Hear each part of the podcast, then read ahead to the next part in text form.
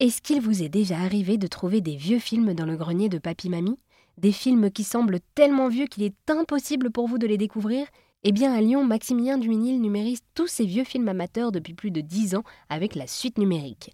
Je l'ai rencontré dans son atelier et il m'a présenté son projet. Alors, chez la suite numérique, nous proposons la numérisation d'archives audiovisuelles, c'est-à-dire la conversion au format numérique de tous les formats audiovisuels que nous avons connus depuis plus de 100 ans jusqu'aux années 80, dans un format numérique universel, ce qui permet de pouvoir conserver, valoriser et surtout transmettre aux générations futures.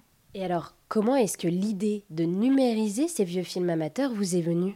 Alors, aujourd'hui, j'ai une quarantaine d'années. Il se trouve que lorsque j'étais étudiant en audiovisuel, j'ai connu la transition entre les formats analogiques et euh, le passage au numérique. Donc à ce moment-là, je me suis dit qu'il y avait euh, bien quelque chose à faire dans l'accompagnement, dans la transformation, dans la numérisation de ces supports.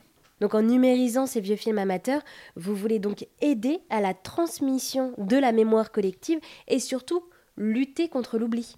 C'est ça, tout à fait. Numériser les films n'était pas une finalité en soi. Donc l'étape de numérisation est une chose, mais ce qu'on appelle la valorisation en est une autre. Ces films, une fois qu'ils sont numérisés, c'est plus facile de pouvoir les faire vivre, les faire connaître, et pour certains, qu'ils suscitent de l'intérêt. À titre d'exemple, les amateurs étaient sur le terrain bien avant les équipes de télévision, puisqu'en fait, à partir des années 20, elles étaient en capacité de tourner euh, directement de manière indépendante. Donc il y a tout un pan euh, du cinéma amateur qui nous renseigne vraiment sur les territoires avant que la télévision ne puisse se déplacer sur le terrain. Maximilien a d'ailleurs monté la collection Pélican il rassemble tous ces films amateurs qui ont un intérêt historique.